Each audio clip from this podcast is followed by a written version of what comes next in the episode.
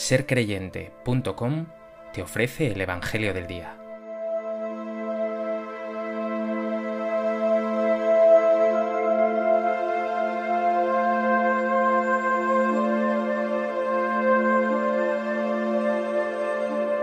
Del Evangelio de Mateo.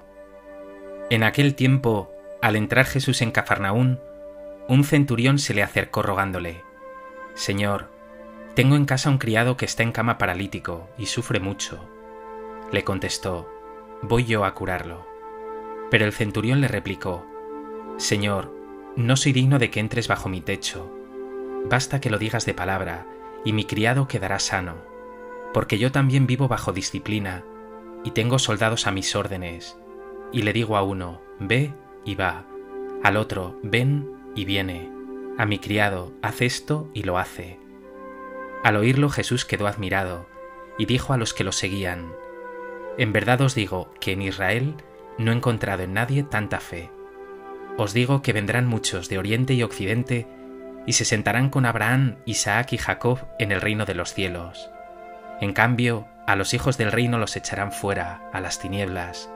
Allí será el llanto y el rechinar de dientes. Y dijo Jesús al centurión, Vete, que te suceda según has creído y en aquel momento se puso bueno el criado. Al llegar Jesús a la casa de Pedro, vio a su suegra en cama con fiebre. Le tocó su mano y se le pasó la fiebre. Se levantó y se puso a servirle. Al anochecer le llevaron muchos endemoniados. Él, con su palabra, expulsó los espíritus y curó a todos los enfermos para que se cumpliera lo dicho por medio del profeta Isaías. Él tomó nuestras dolencias y cargó con nuestras enfermedades.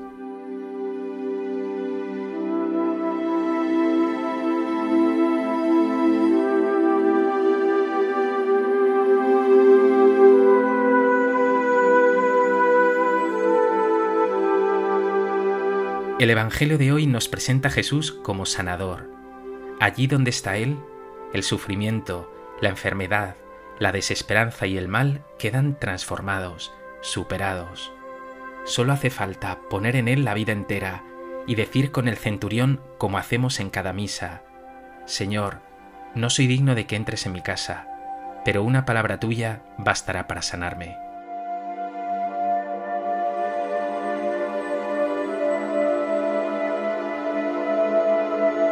A propósito de este texto del Evangelio de Mateo, me gustaría compartir contigo tres reflexiones. En primer lugar, para entender el texto de hoy, conviene recordar que para los judíos de tiempos de Jesús, un pagano o gentil era despreciable. Con razón estos gentiles eran denominados por los judíos perros y los consideraban excluidos de la salvación de Dios. Pero si ese pagano era además un centurión romano, cómplice de la invasión y explotación del imperio romano al pueblo de Israel, mucho peor pues precisamente hoy el Evangelio nos muestra a un centurión acercándose a Jesús y solicitándole que sane a su criado. Y no solo eso, sino que es presentado como ejemplo de una fe increíble. Señor, no soy digno de que entres bajo mi techo, basta que lo digas de palabra y mi criado quedará sano. Un pagano, despreciado por los judíos, es elogiado por Jesús y puesto de ejemplo. En verdad os digo que en Israel no he encontrado en nadie tanta fe. Y continúa diciendo el Señor, os digo que vendrán muchos de Oriente y Occidente, y se sentarán con Abraham, Isaac y Jacob en el reino de los cielos. En cambio, a los hijos del reino los echarán fuera, a las tinieblas.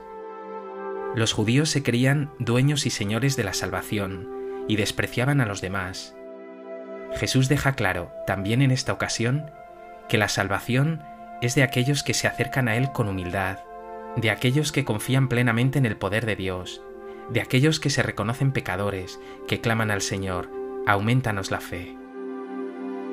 Detente un momento y mírate, ¿cómo está tu fe? ¿La cuidas en la oración y en la Eucaristía? ¿Te formas para que sea una fe verdaderamente adulta?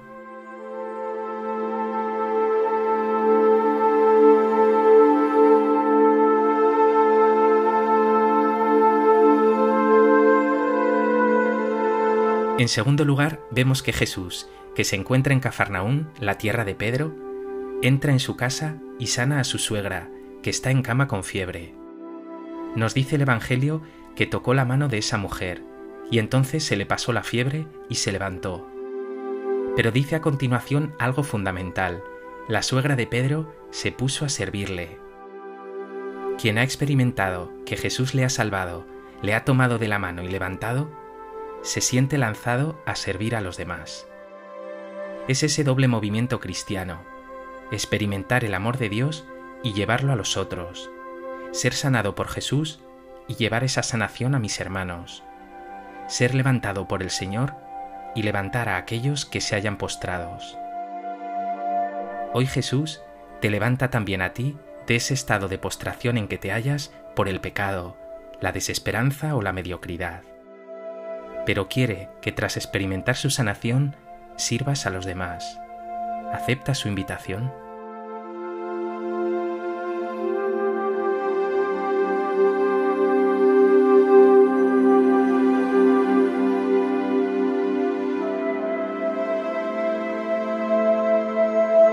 En tercer lugar, el Evangelio nos dice, al anochecer le llevaron muchos endemoniados. Él, con su palabra, expulsó los espíritus y curó a todos los enfermos para que se cumpliera lo dicho por medio del profeta Isaías. Él tomó nuestras dolencias y cargó con nuestras enfermedades. Quiero fijarme brevemente en tres expresiones. Primera, al anochecer. El evangelista parece decirnos con esto que Jesús ha pasado todo el día sanando sin parar, acogiendo, consolando. Esta misión de sanación llena todo su día, toda su existencia. Segunda, curó a todos los enfermos. Su sanación quiere llegar a todos. Todo ser humano está llamado a encontrar en Jesús sanación y salvación. Y tercera, para que se cumpliera lo dicho. Jesús es el Hijo de Dios, el Mesías, el Señor anunciado por los profetas, y no viene como un rey poderoso, airado, que causaría miedo o estupor, sino como ese siervo de Dios que pasa haciendo el bien, acariciando y consolando con sus palabras y sus milagros. Pregúntate, ¿encuentras tu salvación en Jesús? ¿Te dejas sanar por Él?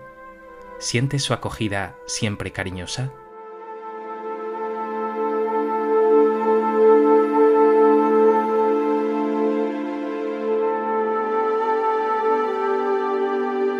Pues que este Evangelio te lleve, como al centurión, a tener una fe grande en el poder del Señor, a fiarte de Él cada vez más y más, y a sentirte, como la suegra de Pedro, sanado, y que viendo a Jesús curando toda enfermedad, desees profundamente compartir su misión de ser buena noticia, sanación para los que te rodean. Señor Jesús, muchas veces me encuentro yo también postrado, Confío en tu poder, sé que solo tú puedes sanarme.